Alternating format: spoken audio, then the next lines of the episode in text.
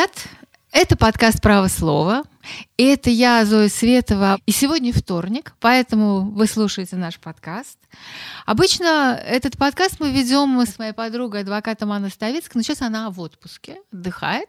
Так что буду отдуваться здесь одна. Но на самом деле я не одна, потому что со мной э, в гостях у нас сегодня жена Александра Шестуна, экс-главы Серпуховского района, или, может быть, главы Серпуховского района? Я думаю, что, да, главы Серпуховского главы района. Так да. пусть будет. Юлия Шестун, жена Александра Шестуна, главы Серпуховского района, а ныне арестанта Матросской тишины. Увы, так. Вот, Юля, и я хотела бы с вами поговорить, чтобы вы рассказали вообще, что происходит. Что сейчас происходит с вашим мужем?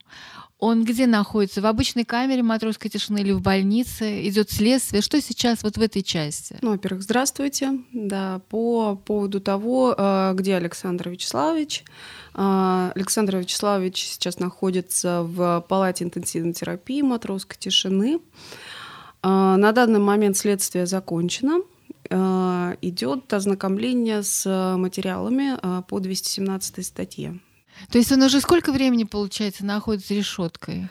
А, он находится с 13 июня 2018 года, ну, приближается, да, по пол, полуторагодовалый рубеж. Угу. Слушайте, но я читала его книгу, которая называется «Непокоренный арестант». Непокорный. Непокорный, а мне показалось непокоренный. Ну, можно и так, и так, собственно. Но на самом деле это, конечно, потрясающий документ эпохи. Вот, и я думаю, что э, ну, благодаря этой книге как-то он может выжить. И удивительно, что она смогла выйти, что как-то он э, смог ее передать на волю, да, каким-то чудом, я так понимаю. Да, это было чудо, действительно. Но она же не сразу передавалась, в принципе, частями. Какие-то части мы, да, с, получали, собственно, без проблем, какие-то действительно приходилось с трудом. Э, но кстати говоря, да, целая история о том, как она вышла, и мы действительно переживали, что ее могут и запретить, и изъять, и так далее. Когда мы а, ехали на пресс-конференцию, посвященную да, презентации книги, чтобы вы понимали, мы ехали на нескольких машинах, чтобы если кого-то у кого-то там остановят и заберут, ну, собственно, потом все состоялось. Я думаю, что это в том числе благодаря тому, что все же эта книжка, она так или иначе, но все ее части были опубликованы средствами средствах массовой информации уже к тому моменту. Мы по частям их выдавали, и просто когда он эти записки начал принципе писать, то это не была книга. Это э, были статьи, записки некие, да, которые мы выдавали по частям, и уже я тогда понимала, что, наверное, из этого получится книга, мы это все копили, и действительно в какой-то момент родилась эта идея, э, и она была объединена а, собственно, в книгу, да. А ее можно где-то купить книгу или ее можно только заказывать по интернету? А, на самом деле сейчас она э, в продаже на всех площадках самых крупных и в интернете, и э, в таких магазинах обычных э, а, книжных. книжных магазинах. Да, есть? читай город, э, по-моему, в 80 точках есть.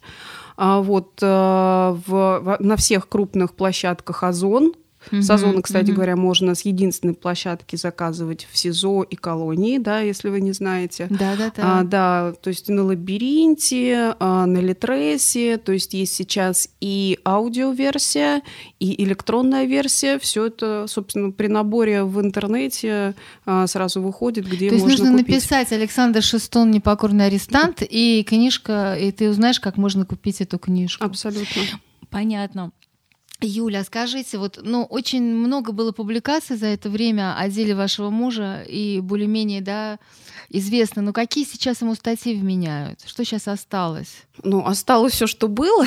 что... А, да, действительно, нет, да, поменялся список. То есть, смотрите, изначально Александра Вячеславовича арестовали по 186 статье. И это что? Э, это, это превышение превыш... должностных полномочий. И содержался он под стражей по этой статье около полугода. А потом появилась 159-я статья, ну, естественно, это самый, мошенничество. Это мошенничество, самый тяжкий пункт, а, шестой, да. И а, в январе месяце 2019 года, я напомню, Александр Вячеславович в 2018 июне был арестован, а, появилась 290-я особо тяжкая статья о взятке.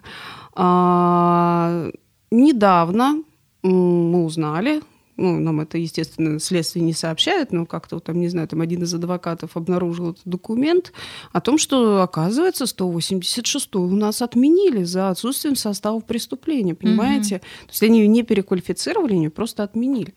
Вот, есть, э, мы это предоставляли в суде, э, следователь еще очень сильно удивился, говорит, да, это мой документ, как будто он впервые видит, но, по крайней мере, такое есть, да. Соответственно, 290 статья, она возникла э, в январе месяце, да, за полгода до того момента, когда бы истекал год, да, э, содержания под стражей. И то есть, соответственно, если бы осталось только 159 шест, она пришлось бы отпускать.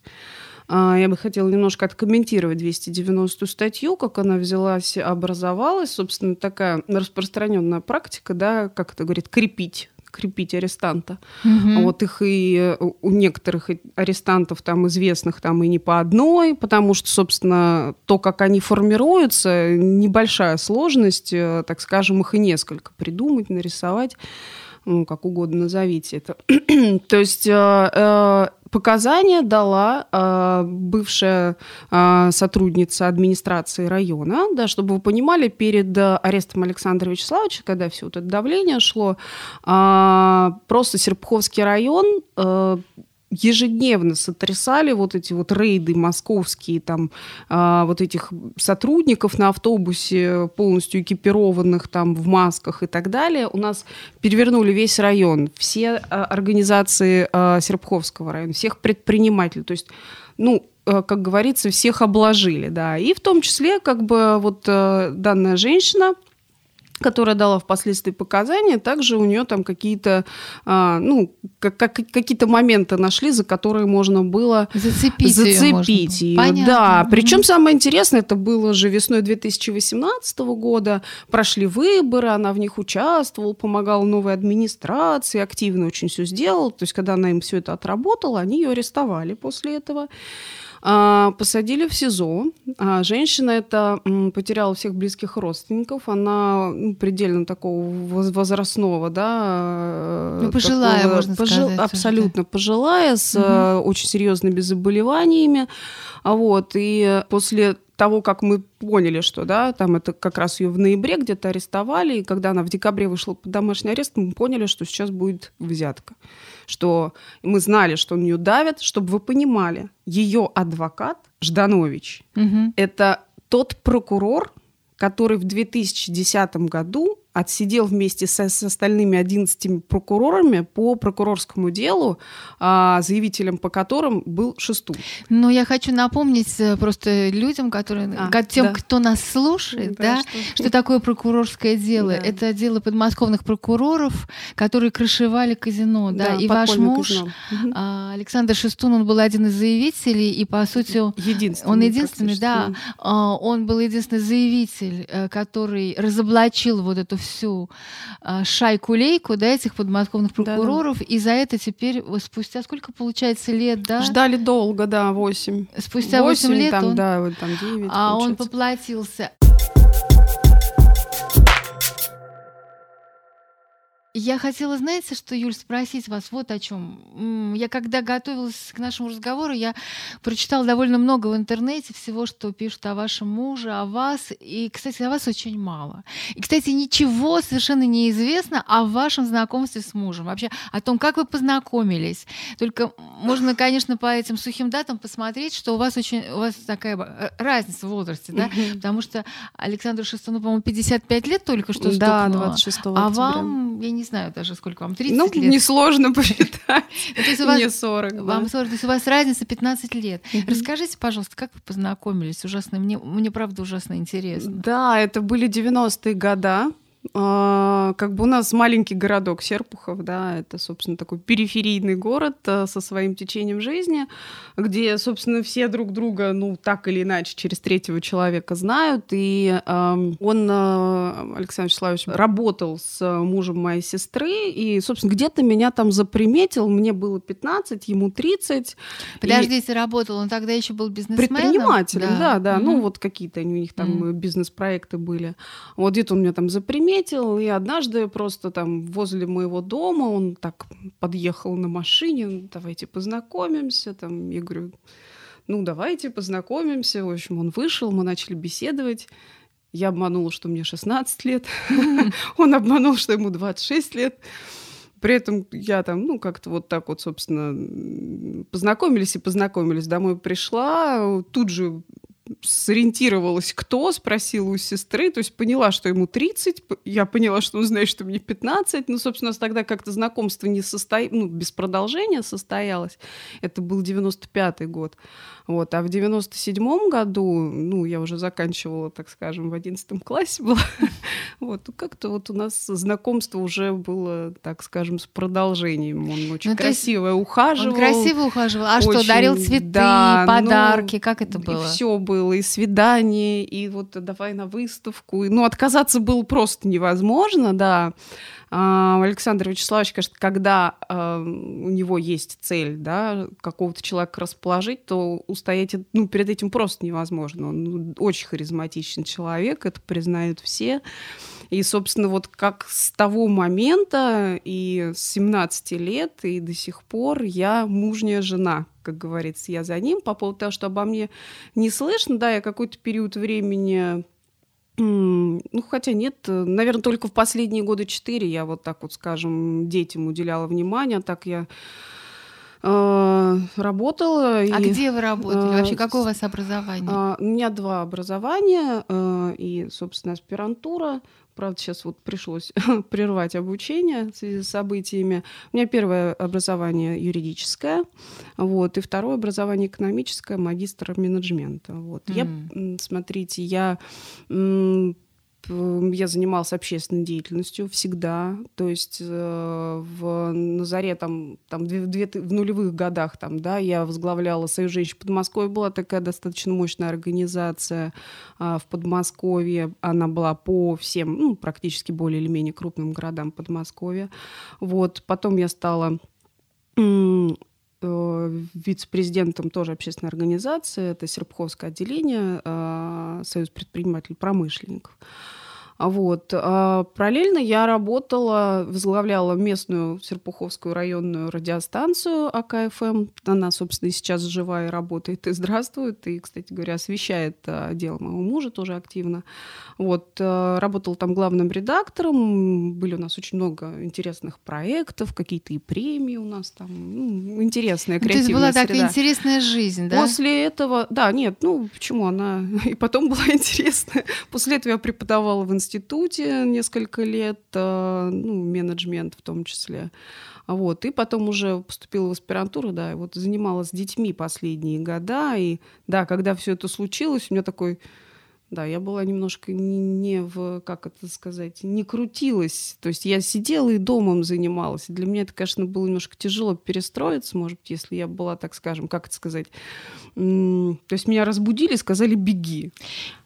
А я вот как раз хотела про это спросить, но все-таки да, вы работали на радио, преподавали, но вообще на самом деле вы были первой леди главы Серпуховского района. Это не жена олигарха, но почти, да, все-таки жена высокопоставленного чиновника, который встречался с могущественными тоже людьми Подмосковья, человека очень амбициозного, да, очень харизматичного, вокруг вас, вас было всегда много людей.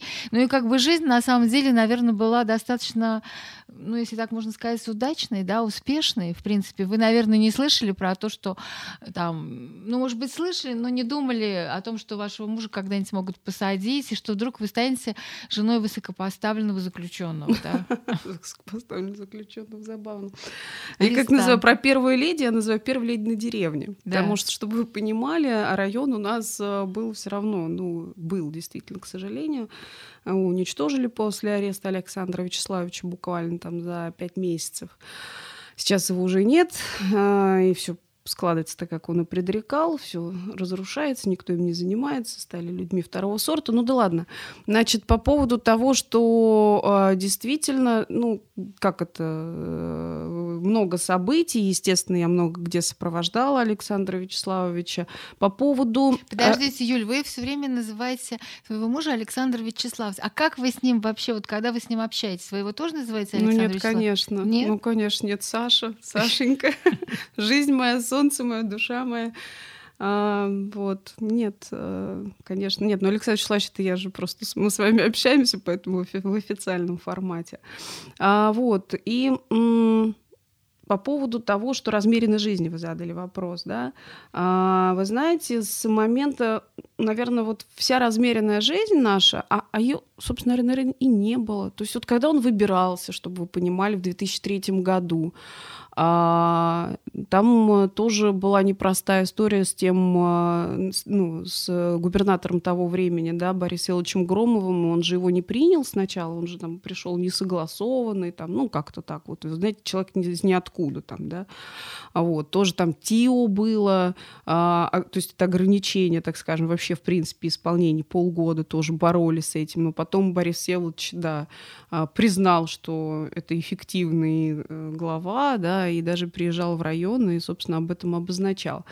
Вот, это было в 2003 году. В 2009 году вот как раз начинается вот эта тема с прокурорами, и она длится очень нервно в, в течение, там, получается, там, трех дней, ой, трех лет, четырех лет, потому что сначала сами, сами самих прокуроров арестовывают, потом идет э, обратный от, ответ на Шестуна, возбуждают, кстати, в, том, в, то, в то время на него возбуждали уже взятку, которую потом закрыли. Уголовное дело по взятке. Да, А-а-а. да, да, по, по заявлению местного авторитета, граф такого, вот, который тоже сказал, я когда-то шестуну что-то давал. Ну, в принципе, как и Гришина сейчас, да, и это дело там закрыли через, э, спустя какое-то время, пару лет, все равно пару лет оно висело, и за отсутствием события преступления, даже не состава.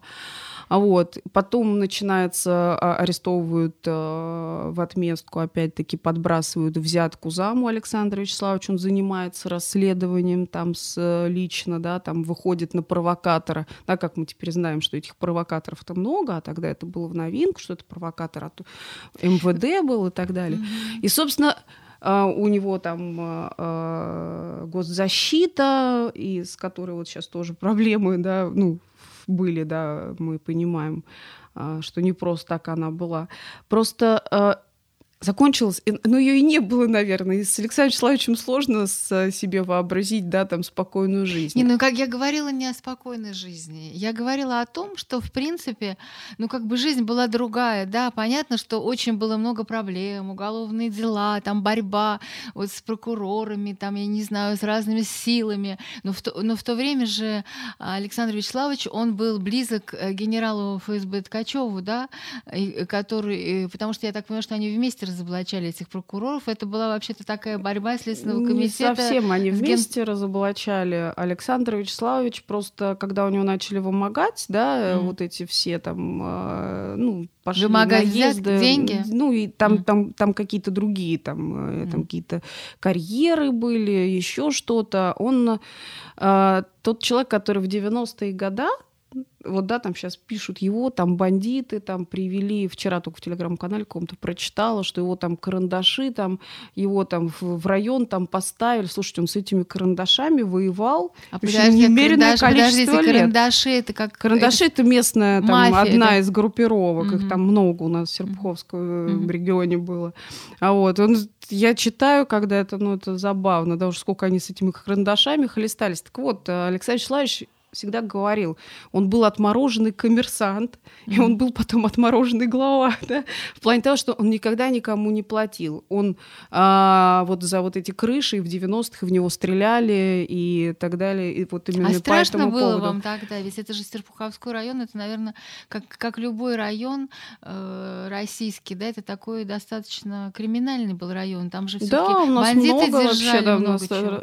ну, вот как раз про 90-е мне сложно сказать, мне тогда было 15-16 ну лет, ну, да. когда все это пережили. Когда я с ним встретилась, уже это более-менее схлынула, схлынула тема. Но он вам не рассказывал вот про Конечно, про рассказывал, конечно, рассказывал, и как он, э, так скажем, всем им говорил, и сколько... На... Вот сейчас в книге, в принципе, mm-hmm. вот во второй части, которую мы сейчас, э, он готовит, мы уже в редактуру отдали, «Непокорного арестанта», он как mm-hmm. раз вот этот вот э, описывает... Вот этот как раз вот описывает эти, период, вот, да? Да, да, да, там интересно, Очень интересно почитаете. Да. Потому что на самом... И она, вот эта книжка, да. она даст понять вообще, кто такой Шестун и почему он такой, собственно. Да, потому что вот мне, например, трудно представить, что человек э, поднялся, не будучи все таки связан как-то с бандитами, да? Да, да, Это да. же да, невозможно да. в России было. Нет, ну он, я еще раз говорю, он всегда был с предпринимательской ноткой, да, и э, вот это вот сейчас, да, то, что говорят Шестун до избрания главой там был никем, это полное вранье, да, они там пытаются как-то это доказать, там у свидетелей спрашивают по делу, ну вы скажите, ведь Шестун же плохо одевался до того, как он был выбран там главой района, да вы что, говорит, он всегда одевался прекрасно, там, он всегда там ездил на хорошей машине, ну, ну о чем Но говорить? я читала в его книге, там он пишет, что у него всегда был страх оказаться в тюрьме. Это Да. я к чему сейчас Мгм. говорю? Опять возвращаясь к своему вопросу, да, все было, там бандиты, ФСБшники, прокуроры, вот это все. Глава района, он должен с ними общаться, так или иначе вступать в какие-то отношения. Сначала это может быть хорошие отношения, какая-то дружба, там, я не знаю, какие-то партнерские отношения. Потом бац, по какой-то причине он с тем или иным расходится, и потом ему приходит ответка, да, то, что мы видим сейчас, ему пришла ответка, но с одной стороны от этих прокуроров, а с другой стороны, ведь я так понимаю, что а, он разошелся с этим Ткачевым, да, и, и я уверена, что те, кто нас слушают, знают вообще историю Шестуна, потому что он, по-моему, впервые в России, когда человек опубликовал а, аудиозаписи своих разговоров с генералами ФСБ, да, где ему говорят открытым текстом, что ты должен написать заявление об отставке, ты должен уйти. Вот, вообще должен отойти, и тогда все будет хорошо, а иначе тебя переедут, да, у тебя посадят, отнимут у тебя все имущество, что в принципе сейчас и Абсолютно, происходит. Абсолютно. Так вот, я и хочу, я вот вас об этом спрашиваю, вот у вас вы когда-нибудь думали вместе с мужем, что может постигнуть такая судьба, что его могут посадить, что вот это, что он человек, который занимал какую-то должность, как имел какую-то власть, что он всего этого может лишиться? Вы об этом думали? Да, вы знаете, это предчувствие, оно было. Ну, опять-таки, с, таким, э, с такой позиции, да, вот э, не прогибаться ни, прот- ни под кого, и даже под самых опасных, да, то есть там, понятно, прокуроры были опасны, а последнее было опаснее всего, да, что произошло, и даже тогда, когда он здесь не прогнулся, да, это был момент, который был очевиден. Мы это предполагали. А, но я, конечно, и я думаю, что Александр Вячеславович не предполагали, что все вот, ну, как бы цинично вот так вот будет, и э, что вообще такое беззаконие, да, а уж вот с отъемом этого имущества, да, у всех, да, людей, просто мне, ну, люди страдают из-за нас. Ну, у всех самое- вы имеете в виду ваших близких да, родственников? там пол района вообще просто зачищают. Там люди, которые вообще шестуна не знают, понимаете? И они приходят в суд и об этом заявляют. Да мы его вообще не знаем, мы почему здесь? То есть решили обчистить просто весь район, понимаете? Ну, Ну, это не суть. Я Да. просто к тому, что было ли, да, вот э, как бы ощущение. Ну, у меня, как у женщины, интуиция, да, всегда была. А, и я вот вам как раз сегодня это рассказывала о том, что я знала, что когда-то это наступит, но я правда не знала, что будет все так, и да, это некое зазеркалье, да, по поводу, как раз-таки возвращаясь к предыдущему вопросу, та жизнь и эта жизнь.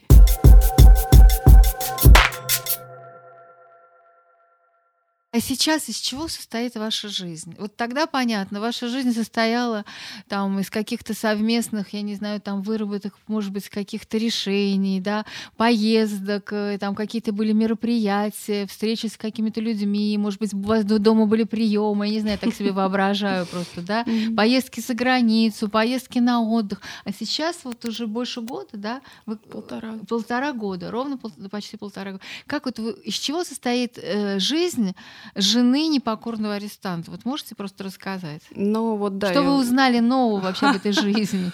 Ой, не дай бог никому таких знаний, конечно, но поделюсь, да. Смотрите, 13 июня 2018 года, полшестого, да, утра, вот этот вот телефонный звонок и вот эти вл- вламывания в окна, а, меня вот разбудили, я помню, что я надела халат и побежала. И с тех пор я бегу. Я бегу полтора года. И все полтора года это нескончаемая война. И да, я много чего узнала. Я действительно как-то, знаете, с одной стороны, э, Бог дает испытания, а с другой стороны, Он и посылает и людей, да, которые помогают, которые очень интересные с, ну, с такими людьми, да, познакомился, вот в том числе с Зоей Световой. Да ладно, ну, вот. ерунда. Не, ну серьезно, это, то есть, э, это, конечно, бесценный опыт, который бы я, наверное, э, не знаю, хотела бы иметь или не хотела, но он есть. Э, но это еще раз говорю, это состояние постоянной войны. То есть, а с кем вы сейчас, с кем вы сейчас воюете? А, ну, кем? как с кем? С судьями, с, с прокурором? Со следствием, с проку... ну, со следствиями, с судами, с э, доказ... ну, со всем, вот, понимаете? С тюрьмой, это, а с тюрьмой воюем, с э, нарушением прав воюем. Ну, оно по всем фронтам идет. Плюс у нас же получается не только уголовное дело, у нас идет вот это беспрецедентное гражданское дело, которое просто там с таким же произволом, как и по уголовному, а даже, может быть, и того хлеще. Но вы имеете в виду гражданское дело, это то, что они хотят отнять э, а, квартиры и, по сути, там не дома, только квартиры, квартиры там все имущество. дома, квартиры, все имущество. И не только у меня, и как по закону положено у, на, у Александра Вячеславовича и его жены, его несовершеннолетних детей, но там еще 18 физических лиц и 21 юридическое лицо, которых тоже под гребенку. То есть, а может бы... так получиться, что в один прекрасный день, вот вы говорили, вы уже писали где-то и говорили в прессе, что у вас э, судебные приставы чуть ли не в дом приходят. Может, а так они получится... уже начали приходить. А может так случиться, что вы окажетесь просто на улице с может, детьми? конечно, конечно. Я думаю, что не может, а так и окажется рано или поздно. Просто другой вопрос, конечно, э, я там сдаваться не собираюсь в любом случае, и будем судиться и дальше. И вот сейчас э, в кассацию, да, вот эту вот в новую кассационную инстанцию мы подали заявление в Саратове, будет рассматриваться.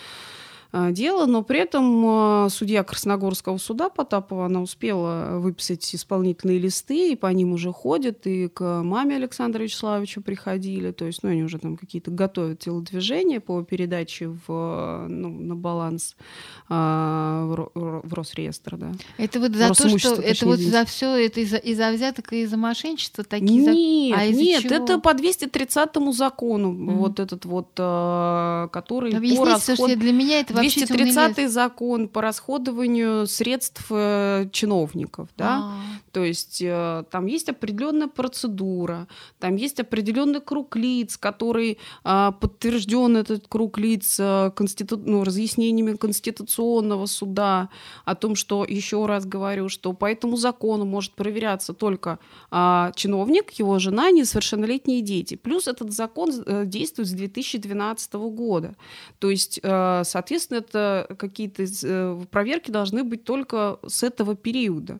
Что же сделали наши да, там, доблестные прокуроры, которые ждали э, столько лет, как вы говорите правильно?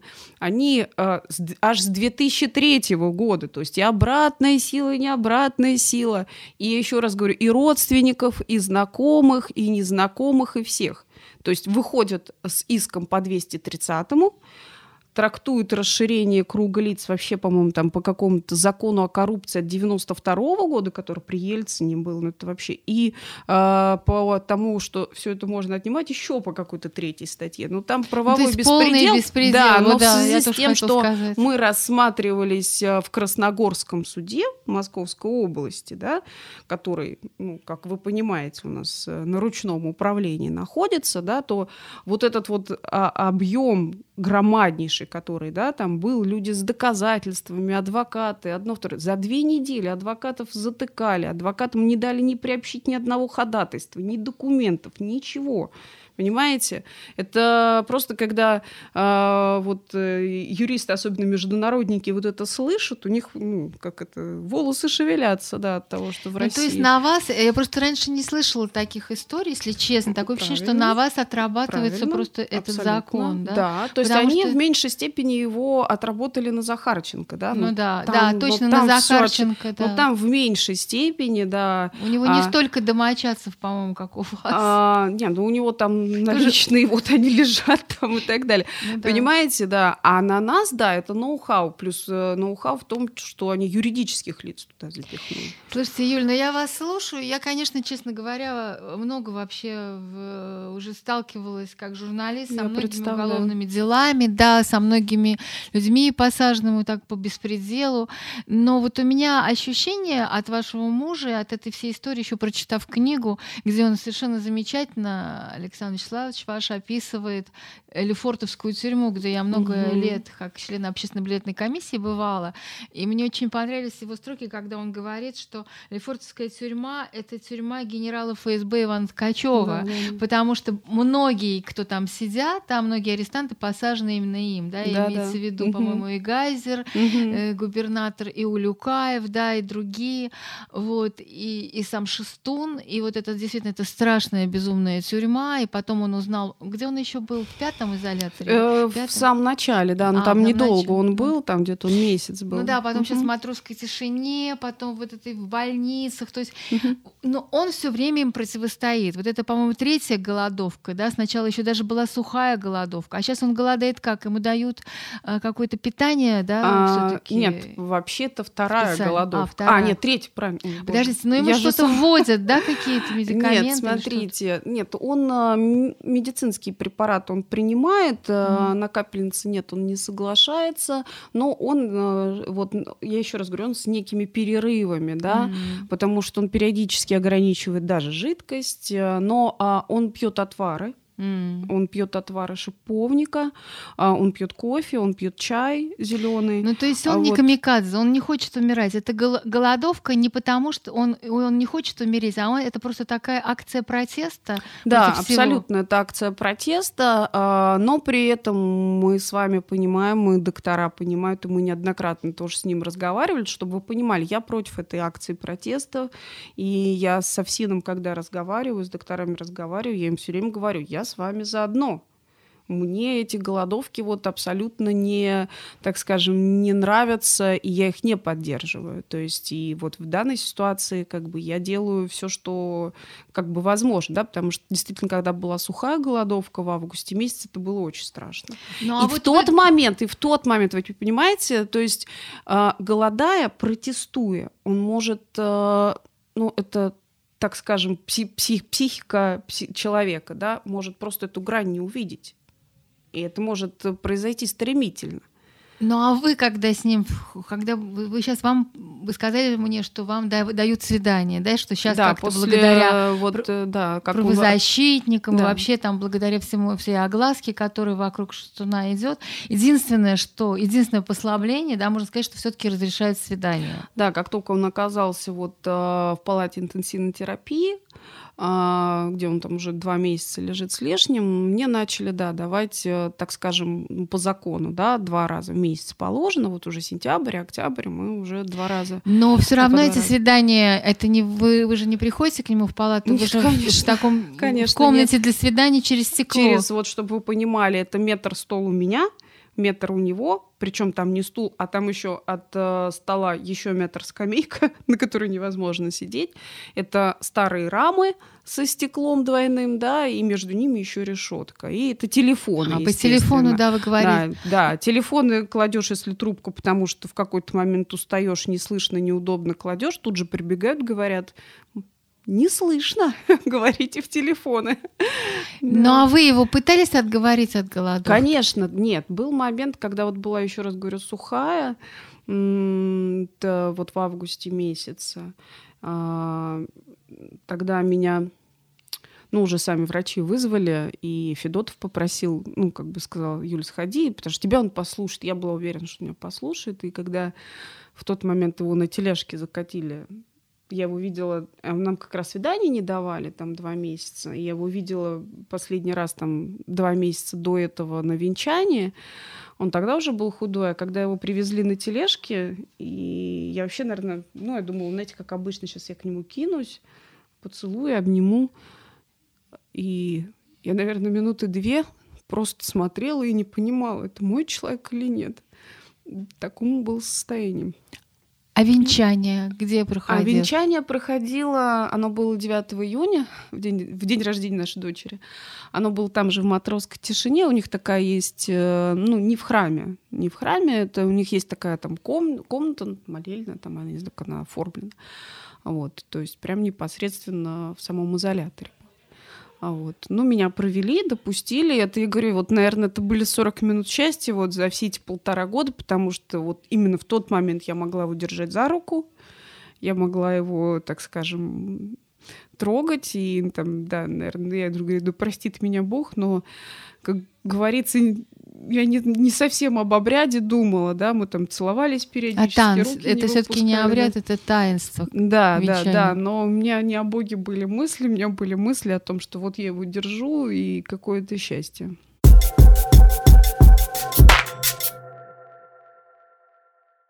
Смотрите, все это, конечно, ужасно драматично, и мне хочется спросить, а на что ионы вы надеетесь? Потому что, насколько я понимаю, пытались, да, уже как-то и к Владимиру Путину обратиться, и были ваши обращения, и, по-моему, письмо даже ему передавали.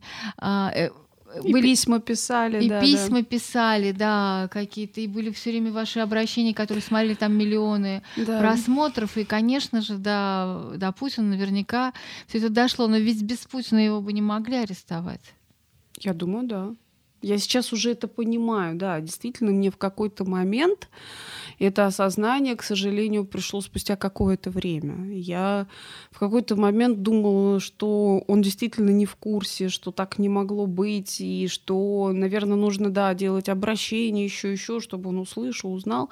Но здесь сложно, конечно, его арестовали, я думаю, был в курсе, э, как говорится, и Владимир Владимирович, да, Сейчас я это уже понимаю.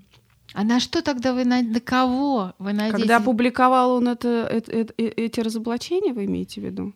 Или что? Ну да, когда, ну, во-первых, когда он опубликовал эти разоблачения, он что считал, что он их победит, что, что он, э, что, что что то, что ему обещал Ткачев, что это не реализуется, mm-hmm. что его не посадят. Mm-hmm. Зачем вообще он это сделал? Как он?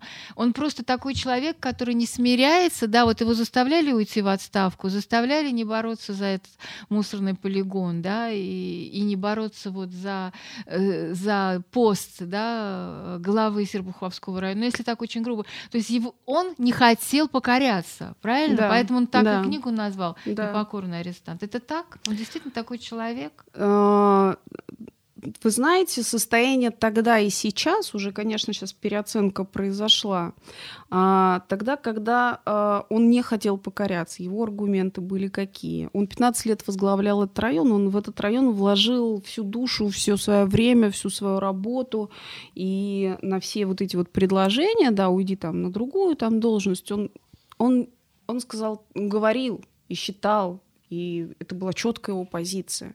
А уж когда появились проблемы в районе с полигоном, то есть, да, понятно, чтобы вы понимали, я в трех километрах от полигона живу сейчас. И ситуация усугубляется с каждым днем. И он понимал, да, и он говорил, я не могу предать, я не могу уйти. Ну как вот эти все люди? Ну они же ведь сделают, тут вот ведь навалят там это вот еще там с девятиэтажной там и так далее. Мусор что этого. сейчас и происходит. Угу что сейчас и происходит. Происходит ровно все то, чего, э, что Александр Вячеславович предрекал району с его уходом. Так это все, собственно, и осуществляется. И тогда он считал, но вот он переоценил и ошибся очень сильно, и для него, наверное, это самая большая трагедия в этой жизни. Он считал, что люди за него встанут. Что люди за него встанут, да. что местные жители... Да, да, и этого не произошло. И это для него разочарование Это большое? для него не то, что разочарование, это для него такая боль, потому что он реально как бы ради них, для них, о них. И вот так. Я людей не осуждаю. Я не осуждаю там тех, кто предали простых, да, вот жителей самих, их, э, понятно, там, они готовились к этому. Они же после обращения полтора месяца прошло э, после до, этого до момента ареста. И они все это время готовились. И чтобы mm. вы понимали, когда его пришли арестовывать, они отцепили не только наш дом, они отцепили несколько кварталов. Они боялись, что люди придут. Что люди придут на защиту. Да, да, да. Но, как говорится, Александр Вячеславович был может быть, в этом и есть проблемы, ну, как проблема, с учетом того, что он был э, э, такой харизматичный лидер, и, по всей видимости, знаете, когда вот это, срезали, как говорится, самую главную там, да, верхушку, то там все рассыпалось. Но люди действительно, я вам надо дать должное. В первые дни люди действительно заявляли, ну, они как по схеме там заявляли митинги там и так далее. Но я говорю еще раз, работа проведена была э, очень серьезная с силовиками. То есть они сразу же захватили администрацию, они уже всех подтянули так же, как и ту работницу, да, у всех кого, кто мог кого-то объединить, всех за что-то, у кого кто-то сидел, у кого это там давление на всех было. И э, это было было предусмотрено, потому что Шестун как раз и говорил э, Ивану Ивановичу о том, что люди за меня встанут. На что он сказал, народ у нас трусливый. Да, и вот Иван на Иванович... трусливости, вот этой всей запугиваниями, обысками, все это было сыграно. Вот, по поводу того, что, э, на что Шестун все-таки рассчитывал, когда публиковал «Победит, не победит». Вы имеете в виду, публиковал вот это видео? Обращение, да, да потому обращение. что многие же говорят, что да. это был глупый поступок, неправильный поступок. Э, он верил в то, что все-таки Россия другая. Он, то есть он верил в другую Россию? Да, он верил, что он всегда смотрел на Европу, он всегда вот это вот все мысли про местное самоуправление, которые он пытался донести, там о том, что его нельзя разрушать, нельзя укрупнять, что должно вот, э, так скажем, наоборот это все работать. И он верил, что все-таки не до такого цинизма будет в России. Что, ну, вы сами понимаете, что в любой другой стране сидел бы не он. Да? Но вот да, он... Юль, не хочется заканчивать наш разговор на такой, в общем, драматичной ноте, потому что хочется, мне всегда хочется верить, что, ну, что должна быть какая-то надежда. Вы скажете, на что вы надеетесь? Вот, кажется, что у вас абсолютно безвыходная ситуация, что вашему мужу дадут срок, что он уедет на долгие годы в колонию, что вы будете как жена декабриста, да, или как, как сейчас, как жены всех этих губернаторов, там, я не знаю, э, предпринимателей, ездить к ним нему с детьми, да, вот это все как было у Ходорковского 10 лет, вот этих всех поездок, не дай бог. На что вы надеетесь? Да, я в любом случае надеюсь на победу. И поверьте мне, она будет так или иначе. То есть сейчас, через два, через э, полтора года. Но вот это мое искреннее убеждение. Вот я как искренне знала и чувствовала, что он когда-нибудь там окажется, там и когда-нибудь будет такая ситуация, вот точно так же. И меня не подводит моя интуиция. Я знаю, что все будет хорошо. И он будет победителем. И как бы это кому не хотелось, ну, он будет победителем. И вот все, кто, как говорится, сейчас его там трамбуют, там одно, второе, третье, я никому не желаю зла. Но это произойдет само собой произойдет само собой, потому что, ну, по-другому быть не может. Человек прав, и он знает об этой правде. И то, что он выдержал столько дней голодовки, да, это только, ну, благодаря Богу, да, потому что он его держит. А держит он его для чего-то. Ну что ж, Юлия Шестон уверена в победе. Она надеется, что муж выдержит все испытания, и он не будет бесконечно долго сидеть в тюрьме. И и жизнь такая счастливая, в общем-то, жизнь, да, 24 года, вы сказали, вы были, да, да? да она, это все вернется, все обязательно должно вернуться. Ну, такой жизни уже, конечно, не будет в любом случае, но она будет другая. Но она тоже будет счастливая. Она будет тоже счастливая, конечно. Да, так что наш подкаст на самом деле, он совершенно не трагичный, не драматичный, хоть мы рассказываем о разных таких, э, в общем-то, безумных историях нашего времени. Это те истории, из которых состоит сейчас наша жизнь. Вот, а вы слушайте нас по вторникам, подкаст «Право слова». И, пожалуйста, делайте нам лайки, расшаривайте наши подкасты и оставайтесь с нами, и все будет хорошо.